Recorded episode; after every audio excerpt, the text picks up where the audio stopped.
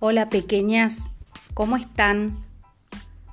Hoy voy a contarles el capítulo número 3. Pero recordemos un poquito que en el capítulo 2 el papá ratón había ido a pedirle al señor Sol que se case con su hija ratoncita, pero éste le dijo que no era tan poderoso, que mejor busque al señor de las nubes. ¿Se acuerdan?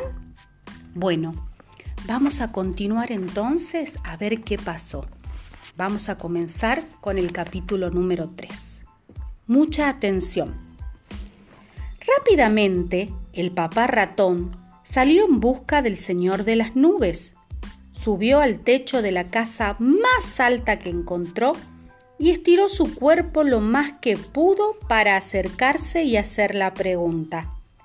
El señor de las nubes, al verlo tan preocupado por acercarse a él, le preguntó, Ratón, ratón, ¿qué estás buscando hoy? Señor de las nubes, Señor de las nubes, busco al más poderoso de la tierra. El Señor Sol me dijo que usted lo es. Debe saber que tengo una hija. Es muy buena y merece lo mejor. Le agradecería mucho que pueda casarse con ella. Ratón, ratón, sería un halago ser el esposo de tu hija.